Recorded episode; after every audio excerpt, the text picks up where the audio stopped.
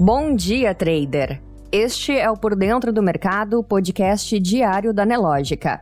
Hoje é terça-feira, 14 de dezembro, e você confere agora as principais notícias que vão impactar o mercado financeiro neste dia.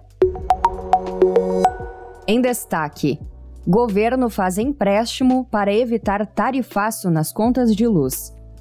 Texto base do Marco Legal das Ferrovias é aprovado na Câmara. E China confina meio milhão de pessoas por foco de Covid.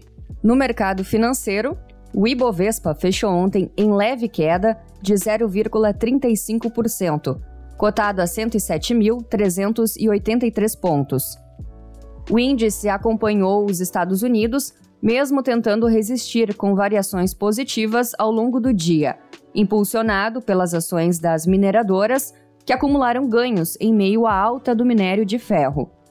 Já o dólar comercial fechou em alta de 1,09%, cotado a R$ 5,67. No calendário econômico, no Brasil, às 8 horas, atas de reunião do Banco Central e nos Estados Unidos, às 10h30, índice de preços ao produtor e núcleo do IPP. Na política, a TSE apresenta novas urnas eletrônicas para as eleições de 2022. O presidente do Tribunal Superior Eleitoral, Luiz Roberto Barroso, participou de uma coletiva de imprensa ontem para divulgar os novos modelos de urnas eletrônicas que serão utilizadas nas eleições de 2022. Segundo divulgou o tribunal, 577 mil urnas serão utilizadas no ano que vem. Os novos modelos totalizarão 225 mil unidades, que devem ser entregues até maio de 2022.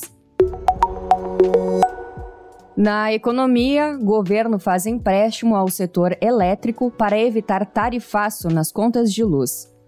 O governo publicou ontem, em edição extra do Diário Oficial da União, a medida provisória que autoriza um empréstimo ao setor elétrico para evitar um tarifaço nas contas de luz em 2022, ano de eleições presidenciais. Os recursos serão usados para reforçar o caixa das distribuidoras e custear as medidas emergenciais adotadas para evitar falhas no fornecimento de energia em meio à grande escassez nos reservatórios de usinas hidrelétricas, o financiamento será diluído nas contas de luz dos consumidores. ANP. Gasolina tem leve queda na semana, gás de cozinha e GNV sobem. Segundo dados da Agência Nacional do Petróleo, Gás Natural e Biocombustíveis, o litro da gasolina recuou para R$ 6,70 na semana, de 5 a 11 de novembro, queda de 0,5% em comparação com a semana anterior. Já o litro do diesel ficou estável, com queda de preço médio para R$ 5,35, de R$ 5,35 registrados uma semana antes. Já o gás natural liquefeito, o GLP de 13 quilos, subiu 0,1% de uma semana para outra, cotado a R$ 102,55. Você precisa saber. Câmara aprova texto base do Marco Legal das Ferrovias. A Câmara dos Deputados aprovou na noite de ontem, de forma simbólica, o texto base do projeto de lei do Senado, conhecido como Marco Legal das Ferrovias. Até aqui, o texto aprovado pela Câmara não tem nenhuma alteração em relação ao projeto aprovado no Senado.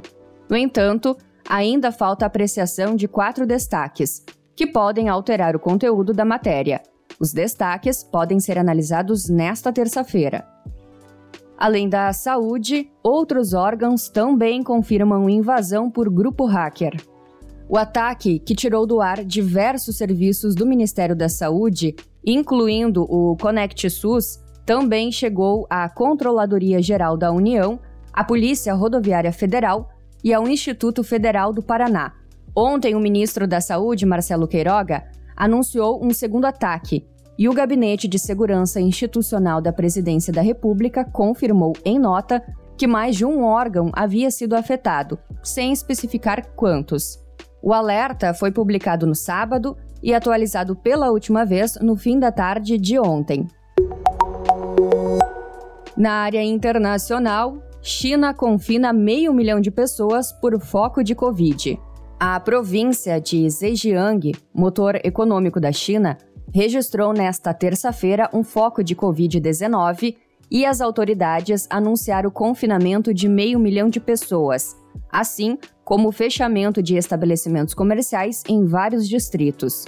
Zhejiang, um polo industrial e exportador na costa leste do país, registrou 44 dos 51 casos de Covid-19 por contágio direto detectados hoje na China, o que elevou a quase 200 as infecções desde a semana passada.